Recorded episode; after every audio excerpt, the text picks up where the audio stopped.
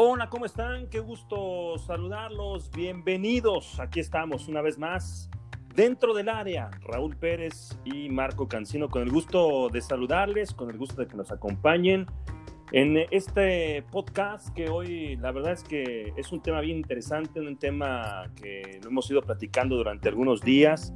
Algunos nos lo han preguntado. Raúl, te saludo con muchísimo gusto. Y hoy, hoy me parece en especial bien importante, bien interesante conocer pues, un poco de la historia, sobre todo la enorme historia que tiene Raúl Pérez y la que pues poquito a poquito tratamos de no. nuestro caso. ¿Cómo anda Raulinho? Muy bien, querido Marco Cancino, Marquiño. No, hombre, pues tú también ya tienes tu historia, ¿no? Te, ahora te haces el joven. yo te veía, ya también tienes... yo, era, yo era un niño ya tienes tu historia, tu gran trayectoria y gran trabajo que siempre has hecho, entonces eh, andar dando cebollazos, pero es la realidad, entonces a, a, muchos chavos sobre todo este, les interesa este tema, me parece que has tocado un punto medular y, y lo podemos conversar con muchísimo gusto, querido Marquiño. A ver, Raúl, una pregunta así de arranque que me han hecho en algunas oportunidades Ahora con todo esto de la pandemia, en mi caso he tenido chance de, de platicar con muchos eh, jóvenes de algunas universidades, me han invitado a algunas eh, pláticas ahora con todo este uso de la tecnología a través de Zoom y demás. Y una pregunta que a mí se me ha quedado mucho en, en, en la mente es, es una que Ajá. me han hecho y que te quiero hacer así de arranque, Raúl. ¿El narrador nace o se hace? Es una buena pregunta, pero me parece que es eh, muy parecido a lo que pasa con el futbolista o con cualquier eh, actividad en general, ¿no? Cualquier, eh, un pianista, por ejemplo. Yo creo que se nace ya con cierta aptitud, que ya, ya, ya la traes, ya te la dio Dios, te la dio la vida, en lo que tú creas, te lo dio al nacer. Lo puedes traer de, de, de nacimiento y solo hay que trabajarlo para poderlo eh, desarrollar de una manera eh, extraordinaria, de una manera profesional y de una manera pues que, que, te haga ser un triunfador en ese, en ese aspecto. Pero también se puede hacer, es decir, traes un gusto o una pasión por algo y si lo trabajas y si te esfuerzas, eh, también puedes tener éxito. Yo me, remito, por ejemplo, a, a casos de, de futbolistas. Tú, tú, comparas, como ahora todo el mundo compara, Messi o Cristiano Ronaldo. Me parece que Messi nació más futbolista que Cristiano Ronaldo y Cristiano se hizo más futbolista con el trabajo, con la dedicación, con la perseverancia. Yo creo que hay, hay de las dos, aunque claro, me parece que tiene ventaja quien nace con ese talento, porque al final de cuentas, en estos tiempos y después de tantos años de fútbol y lo que representa no solo como un entretenimiento, sino en lo social, en lo económico, el fútbol en todo el globo terráqueo, me parece que es un talento especial que se puede trabajar, por supuesto, pero que si lo traes, pues llevas ventaja. No sé qué opines tú, Marquiño. Sí, sí, fíjate que yo, yo coincido mucho contigo y entiendo que, que no hay una fórmula, ¿no? Yo es lo que siempre he dicho de que no hay una sí. forma de llegar a la narración, por, eh, aunque hay escuelas, por supuesto, y hay lugares que hoy te dan esa facilidad, esa oportunidad de pronto de, de especializarte en la materia. En, en el caso de, de, del narrador, yo, yo lo, lo, he platicado algunas veces con casos bien específicos, y no porque esté platicando contigo, pero lo pongo así mucho en la referencia, eh, sobre todo porque los conozco y he trabajado con ustedes. El caso de Raúl Pérez, el caso de Pedro Antonio Flores, eh, el caso de Paco Villa, yo, yo entiendo que son, son tipos que nacen con una, con una facilidad, con una voz, con un ritmo. La narración es gran parte del ritmo, es, ese, es esa, esa magia que, que puedes dar con tu voz. Y, y habemos otros a los que nos ha costado más trabajo, ¿no? En los que, en los que tenemos que ir puliendo ese, ese trabajo, tenemos que escucharlos mucho, tenemos que modular, tenemos que aprender a ser, a ser eh, narrador en, en, en, la vida, pero yo también entiendo que hay, que hay de esas dos, o sea, el narrador se puede, puede nacer y el narrador también se puede hacer. Ahora, es una realidad también que pues es que quién sabe qué va a ser cuando naces, ¿no? O sea, también vas a ir encontrando claro. tu, tu, tu, tu, camino en el, en el paso del tiempo. Raúl, ¿tú sabías que ibas a ser narrador o en qué momento la vida te dijo, no, aquí está el micrófono? No, no, para nada. Yo, yo siempre pensé, toda mi niñez, mi adolescencia y mi juventud, este, pensé que iba a vivir del fútbol. Yo sabía que iba a vivir del fútbol, pero no como narrador, sino como jugador. Eso lo y después y después en la cancha, eh, eh, como entrenador o a lo mejor como directivo, ve tú a saber, pero, pero siempre a mí lo que me apasiona es el fútbol, no tanto el micrófono o los medios. Después, cuando conoces el medio, cuando eh, mi carrera como futbolista, pues no, no fue eh, para nada extraordinaria. No, no, no, te estoy hablando de un jugador que haya sido, este, no, no, no me, no me califico como perdedor, pero tampoco fui así exitosísimo. Pues, jugué en primera división y apenas me asomé por ahí y luego jugué muchos años en segunda división, así que pues yo era un jugador mediano, esa es la realidad. Y cuando te das cuenta de eso y cuando te das cuenta de que de que quieres vivir ligado a esto y, por dónde le tiras, pues se te presenta la oportunidad, porque además yo tenía la intención, tenía la intención, porque yo no me titulé este, de estudiar, yo, yo estaba en la Universidad Nacional Autónoma de México, en la carrera de periodismo y, y este, se llama licenciado en periodismo y comunicación colectiva, así se llamaba la carrera en aquel tiempo, no sé si todavía se llame así en la UNAM, pero este, pero por jugar al fútbol y esto ya no, ya no me titulé y, a lo mejor nada más por puro reto personal lo hago después o lo hago pronto porque si no se me acaba el tiempo, pero, pero yo encontré la manera de estar cerca, eh, con, cerca del fútbol y ligado al fútbol con un micrófono porque yo empecé a trabajar de asistente de producción y luego me hice productor y luego pues como estábamos en la televisión mexiquense que acababa de abrir, que era una televisora pequeña, con algunos recursos, sí, porque le metieron todo en ese tiempo, pero, pero tuve que este, tomar el micrófono para reportear, porque luego no llegaba el reportero, o no teníamos reportero, o llegaba al programa de deportes o al noticiero de deportes y no llegaba el, el, que, el titular y, y me metieron y este y pues de ahí le empecé a agarrar gusto y luego lo empecé a narrar en ahí mismo en segunda en tercera división con partidos de segunda y tercera división y, ahí entendí que eso era lo mío. Ahí entendí que ahí podía ser una carrera y luego ya probé suerte en México me, me fue bien y, y, pues de ahí para el Real. O sea este la vida te va llevando pero tienes como tú tú si estudiaste, tú si terminaste una carrera, tienes una pasión que es el fútbol.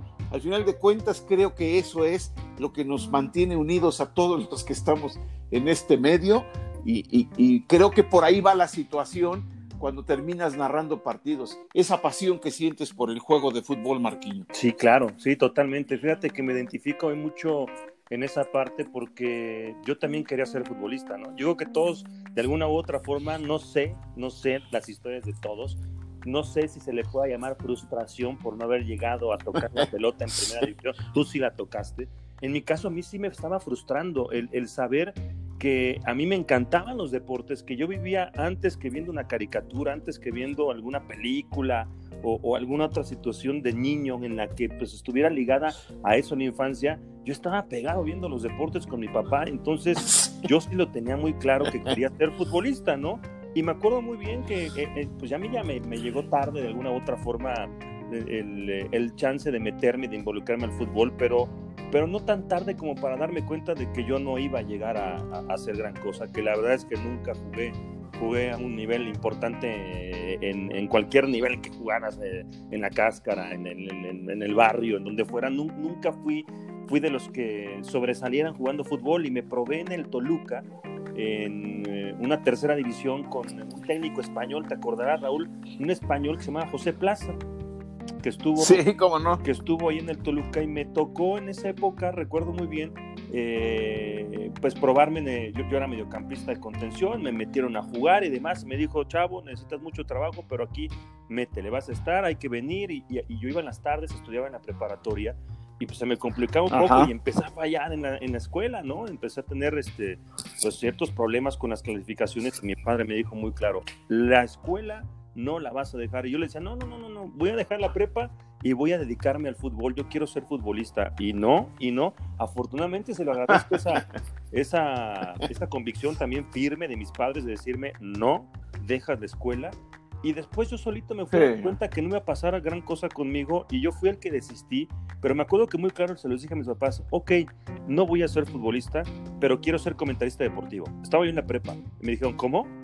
Quiero ser comentarista deportivo. Yo para mí lo tenía muy claro desde el momento en el que dije, no puedo llegar por la, por la vía del fútbol, voy a llegar por la vía del micrófono. Y, y la verdad es que me empeciné, estudié la carrera, me involucré desde el principio, traté de de acercarme de inmediato a los, a los medios y así, así fue labrándose mi historia. Ahora, el hecho de, de encontrar la narración, a mí sí la narración te dio como una forma alternativa, complementaria de pronto en este negocio, porque tú lo sabes, Raúl, yo empecé como reportero, me, me, llevaron a algunas, eh, algunos eventos internacionales, eh, empecé con una corresponsalía, y es en Guadalajara cuando a mí me nace como que esa cosquillita, ¿no? Ya siendo yo que en cancha, ya había hecho cancha en radio y en televisión muchos años, y yo tenía esa cosquillita, y la verdad que, que un día se lo platiqué en una comida que fui a recogerlo al aeropuerto, me acuerdo muy bien, para ir a un partido, al buen Pietra Pietra, mi querido Jorge Pietra.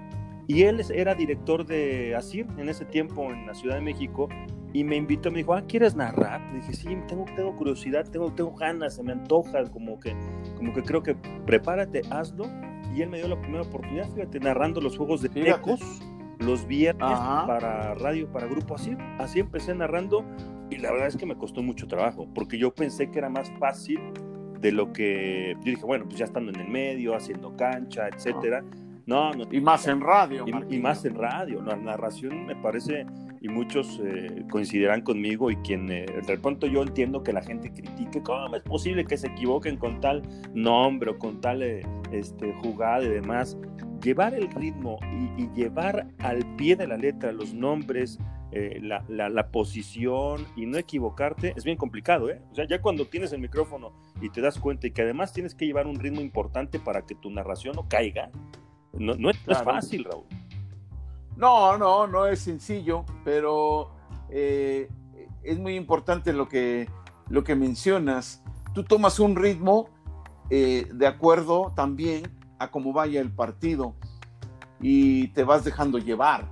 Yo así, yo así lo tomo. Claro, hay partidos que no son buenos, pero al final de cuentas, aunque los partidos no sean buenos, en cada partido eh, eh, pues ves la entrega de los jugadores. A veces dicen, ah, es que no le echan ganas. No, sí le echan ganas, pero a veces no le salen las cosas y a veces eh, se, neutralizan y, entonces tú te tienes que ir agarrando de otras cosas para, para ir llevando un juego que no tiene nada, este, pues para que más o menos eh, sea entretenido o, o puedas tener a la gente cautiva viendo el partido.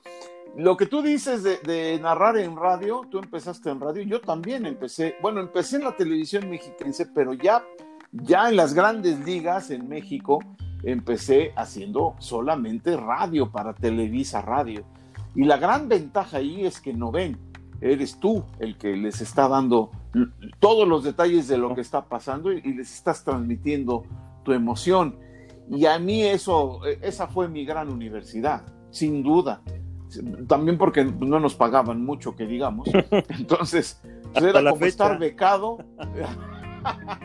Exacto. Era como estar becado y estar este, practicando y practicando eh, cada ocho días en, la radio y vas adquiriendo un ritmo, un léxico y una manera, un estilo que al final de cuentas siempre, siempre terminas eh, consiguiendo un estilo que al principio, al menos en mi caso, yo copiaba, yo le copiaba a, mi gran maestro y mi gran amigo de toda la vida, que es Noel Cárdenas, yo le copiaba su estilo hasta que fui agarrando el propio. Entonces, este, sí, no es sencillo, no es tan fácil y, puedes llegar por diversos caminos, pero al final, Marquiño, lo que nos tiene aquí, yo pienso, es la pasión, la pasión que sentimos por, por este juego y que es lo que tratamos de transmitirle a la gente. No, no, no es que no la tengan o que por ver un partido no la tengan, pero es un complemento importante para poder disfrutar con mucha emoción, con mucha pasión, un partido de fútbol. Si no, no habría narradores. ¿Para qué los quieres si, los si estás viendo los partidos, no? Claro. Entonces, es ese complemento del narrador. ¿Qué te puede dar el narrador? Si tú estás viendo que la lleva fulano y se la pasó a Sutano y metió un gran disparo, ¿qué te da el narrador aparte de, de lo que tú ya estás viendo? Pues te lleva, te lleva, te mete a la cancha, te, da esa emoción que, que, a veces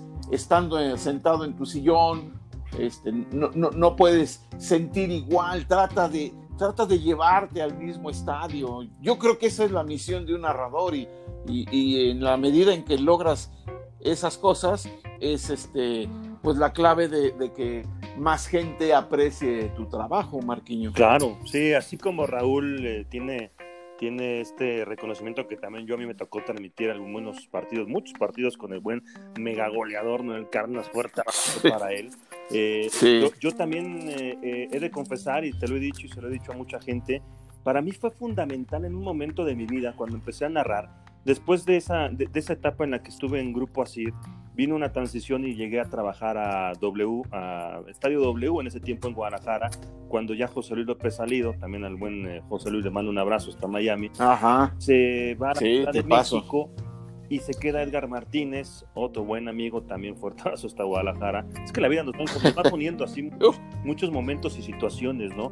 Y cuando llego a... Personas. Y personas, de acuerdo. Perso personas y personajes. Personas y personajes, de acuerdo. Y entonces empiezo a narrar también ahí en Estadio W, ya no solamente juegos de Tecos, sino también Atlas, eh, eh, sobre todo Tecos y Atlas, eh, Edgar y el Chiquis, Juan Carlos que narraban los partidos de, de Chivas, recuerdo bien. Y yo, yo me acuerdo que lo platicaba mucho con Edgar de, esa, e, esa complicación que de pronto yo tenía en algunos momentos de mi narración, que yo terminaba muy frustrado. Y en algún momento llegué a pensar, sabes que ya no es lo mío la narración y mejor me dedico a ser, este, reportero en cancha, ¿no? Que me gustaba y me sigue gustando, por supuesto. Y también tuve una plática bien importante y me acuerdo que, que fuiste tú, Raúl, el que me dijo muy claro, a ver, ¿qué te está pasando? Eh, y me diste una palabra clave para mí, en, que hasta la fecha la llevo yo, yo al pie de la letra, ¿eh? Disfrútalo. Disfrútalo. Yo estaba presionado porque no se me fuera la referencia de la pelota, porque no se me fuera el nombre, porque no se me fuera el dato que traía, porque no se me fuera el mandar al comentarista, porque no se me fuera mandar al, al de cancho, porque, o sea, estaba interesado porque todo saliera bien y estaba dejando de disfrutar lo que me había llevado ahí, que al final era la pasión esta que tú mencionas. Claro. me dijiste muy claro, disfrútalo, iba a empezar a fluir. Y la verdad es que empecé a disfrutarlo y, y empecé a darme cuenta que, pues estamos ahí para eso, para disfrutarlo y para que la gente lo disfrute con nosotros. Si yo no lo hago bien, si yo no, si yo me presiono, si yo, si yo me, mecanizo el comentario o, estoy esperando y, empiezo a presionarme, pues la verdad es que no va a salir bien. Y, te habrá pasado, Raúl, cualquier cantidad de problemas hay siempre en, en transmisiones, que si el audio, que si el productor te habla, que si no lo escuchas, que si la mención, que se cayó la señal, que esto, que el otro. Hay cualquier cantidad de imponderables en una transmisión y en una narración más, no hay un partido igual al otro, pero lo que no puede dejar de existir en nosotros como narradores es disfrutarlo, es esta pasión. Y ahí en ese momento de verdad que para mí fue un, un momento de cambio y de entender que, que, sin, sin, pasión y sin disfrutarlo yo, no podía hacer que lo disfrutara la gente, no podía. Claro, claro, ¿cómo vas a transmitir eso si tú no lo estás haciendo? E-, es, tan simple como eso. Si tú lo estás disfrutando, si a ti te emociona, pues eso lo vas a, transmitir al, público que te está escuchando. Más en la radio, ¿no? La radio a mí me parece maravillosa y eh, narrar en radio eh, te hace ser en ese momento, ya olvídate si te pagan bien o te pagan mal. En ese momento eres tú y eres, eres todos los que están jugando y eres eres la gran estrella en ese momento. Ya después puede que lo seas o puede que no lo seas. No, no te debe importar. te debe de importar que en el momento en que tomaste el micrófono, y, y, bueno, no te lo digo a ti porque tú ya estás más que consagrado, sino a, los que nos están escuchando, jóvenes que quisieran eh, algún día tomar esta carrera, eh, es eso, dejarse llevar y, y tomar el micrófono y, decir, aquí, aquí, la estrella soy yo, pensarlo, ¿no? La estrella soy yo y me voy a dejar llevar por este partido, a ver qué nos da el partido. Y ya te dejas llevar, así de simple, es, es lo, la fórmula que yo fui tomando, no te digo que, que luego, luego, pues no, todos llevamos un proceso, me pasé cuatro años narrando solamente en radio hasta que me dieron mi oportunidad en televisión. ¿Quién te la dio? La oportunidad me la da Jorge Berry, que se convirtió en el jefe de nosotros eh, antes del Mundial de Estados Unidos 94, y me lleva al Mundial 94 para narrar en tele, cosa que yo no había hecho. Tú no habías narrado en tele, debutas en tele en un Mundial, nada más. Sí, sí, porque había hecho partidos en, en, eh, en Cablevisión, pero ¿te acuerdas aquellos partidos de Cablevisión? O no sé si te acuerdas. Sí, sí, me acuerdo. Eran, eran una pachanga auténtica porque eh, luego ni alineaciones teníamos. Llegaban el fútbol de Holanda el sábado a las 8 de la mañana, no sabías ni qué equipos eran. Para, tenías que estar viendo a ver qué escudo era, a ver qué equipos eran y luego, y luego sacar los jugadores. No había internet como ahora, te estoy hablando de la prehistoria. Entonces, este, había hecho por ahí uno o dos juegos de esos, pero no era la tele abierta propiamente. La tele abierta eh, eh, eh, tuve una, la primera intervención en el Mundial de Estados Unidos 94 en un partido Nigeria-Bulgaria, que Nigeria le gana 3-0 a Bulgaria. Nadie daba un peso por Bulgaria y luego nos elimina más adelante y llegó hasta semifinales. Oye, y escuchando esa narración, ¿has escuchado eh, eh, años después, en un tiempo reciente, en algún momento de tu vida, te escuchas y dices, ¿qué, Raúl? Porque yo me escucho en mis primeras narraciones y, hoy me escucho y, encuentro, afortunadamente digo yo, una evolución como, como, como narrador, pero a veces digo, Dios santo, ¿por qué dije esto? ¿Cómo narré esto? ¿Cómo, ¿Tú cómo te escuchas con el paso del tiempo? Sí, bueno, obviamente te escuchas. Yo me escucho a mí mismo más suelto, nada más más suelto, más, eh, más ligerón, como que todavía disfruto más, porque ya, aunque siempre hay un nervio antes de empezar una transmisión, hay, hay más que un nervio, es una emoción de que, de que ya vas a empezar a narrar y te frotas las manos y, y estás contento y feliz y emocionado. Este, ahora pues lo hago con mucho más soltura, sin duda. Pero a veces este, oigo los gritos desaforados y digo, ¿quién aguante eso? No manches. Pero esos gritos desaforados, pues son los que, los que me han dado un poco de nombre y los que han hecho que la gente se emocione en momentos muy importantes eh, que, me ha tocado narrar. Y, que bueno, la verdad yo luego los oigo y digo, Dios mío, ¿qué es esto? ¿Cómo pude gritar así? Yo no soy así, ni grito así por, por nada del mundo, más que cuando hay fútbol. nada más y nada menos. Sí, no, yo en mi caso la narración de televisión llegó, llegó de una forma muy sorpresiva, pero muy emocionante. Y le mando un fuerte abrazo al señor Cano, don Teo Cano, porque él un día, y, bueno, eh, eh, hay una, una, persona que tú y yo conocemos y que le guardamos un cariño eterno, recibo una llamada telefónica y era Idecita. Aidecita, que era secretaria en televisión durante muchos años, en ese momento había hablar con, y me dice, Marquito, ¿cómo, Aidecita, cómo estás? Siempre era muy agradable recibir una llamada, saber que te hablabas con, con Aidecita, que en paz descanse. En paz descanse, sí. Y me dice, el señor Cano quiere hablar contigo. Sí, Aidecita, me pasa al señor Cano y me dice, oye Marco, te he estado escuchando en las narraciones de los partidos de Tecos en los viernes y yo te quisiera preguntar, ¿qué no quieres narrar en televisión? ¿No? Ah, pues claro, aquí, señor Cano, es, es, un proceso, es un, eh, pues hago canchas, eh, yo hacía las canchas en Guadalajara de Atlas y Chivas pues, todas las semanas y los viernes narraba tecos prácticamente. Me decía, me dice, bueno, pues nada más te quiero decir que estés preparado. Porque pues yo el otro día, la verdad es que me metí a la oficina de Javier y le dije, ¿ya escuchaste narrar a Marco Cancino? Y Javier me dijo, no, no lo he escuchado. Pues deberías. ¿Y qué crees? Ayer te escuchó porque esa, esa, esa, llamada, no, el, el, viernes pasado te escuchó, esa llamada fue un lunes, me acuerdo pero Ajá, ajá. Te escuchó, entonces yo quiero que estés preparado porque yo creo que no tarda en darte una oportunidad para narrar en televisión. Ah, señor Cano, muchas gracias, platiqué con él, me dio consejos, etcétera. Eso fue un lunes. Y la programación, de pronto me habla Angélica Cayón y me dice, oye, este, eh, vas a viajar a Cancún el sábado. no, y a un juego de Chivas el sábado en cancha. ¿No voy a hacer la cancha de Chivas? No. ¿Por qué? No, pasa Cancún. Bueno, a narrar. Ah, caray. Ah, caray, ¿en serio? Sí. Bueno, y ya, a narrar.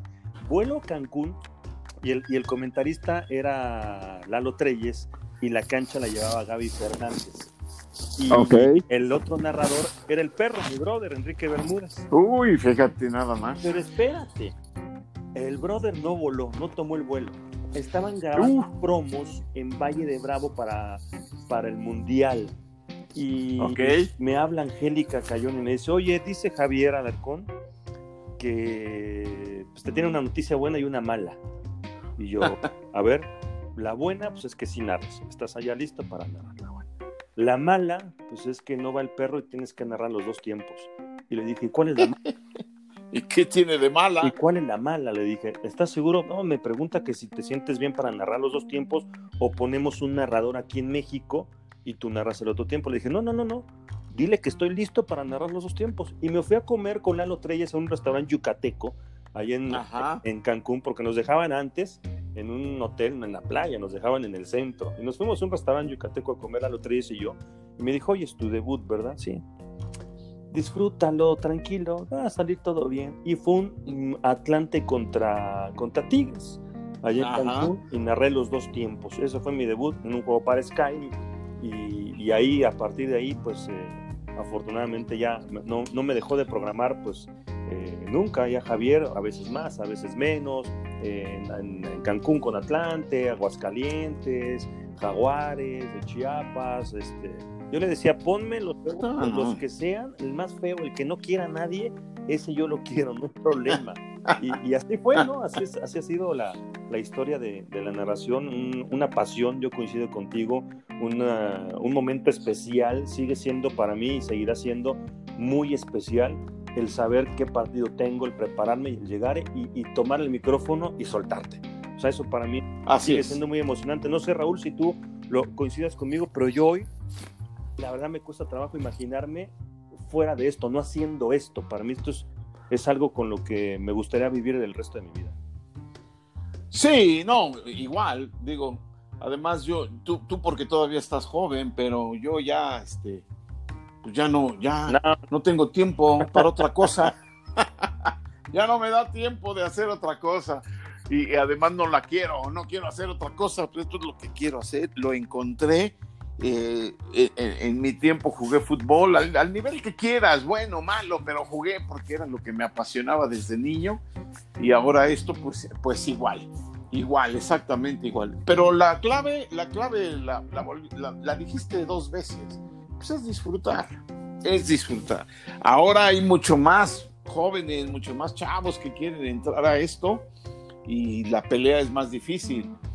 Eh, y además estamos los viejos, pero que, pues todavía andamos por ahí.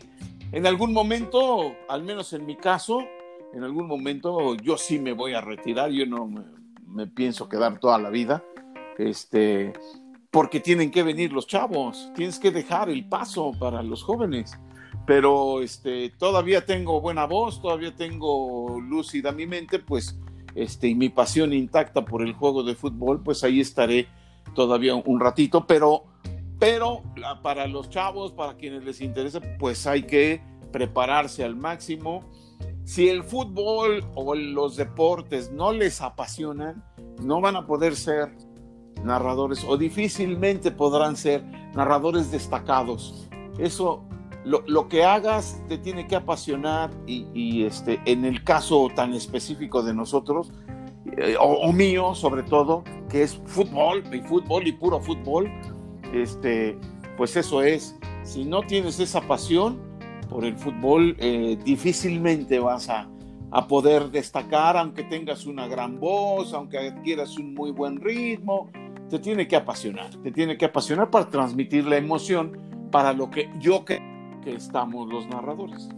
De acuerdo, de acuerdo contigo. Pues ya habrá oportunidad de platicar algunas de las tantas miles, miles de anécdotas que hay en torno a esta pasión que, tenemos. Eh, y de verdad eh, es un placer para nosotros que nos, eh, que nos escuchen, que nos sigan en este podcast en este episodio especial de El narrador nace o se hace. Y ya habrá chance, ya habrá chance de contar muchas más, mi querido Raúl, pero por lo pronto esta no quería dejarla pasar porque nos lo han preguntado. ¿Y cómo se hicieron narradores? Pues ahí está la historia del gran Raúl Pérez y de un servidor Marco Cancino. y, del gran Mar y del gran Marco Canciño. Marquiño. Es un placer como siempre, Raúl. No, hombre, un gustazo y estamos listos para lo que venga. Y dentro del área, ¿no?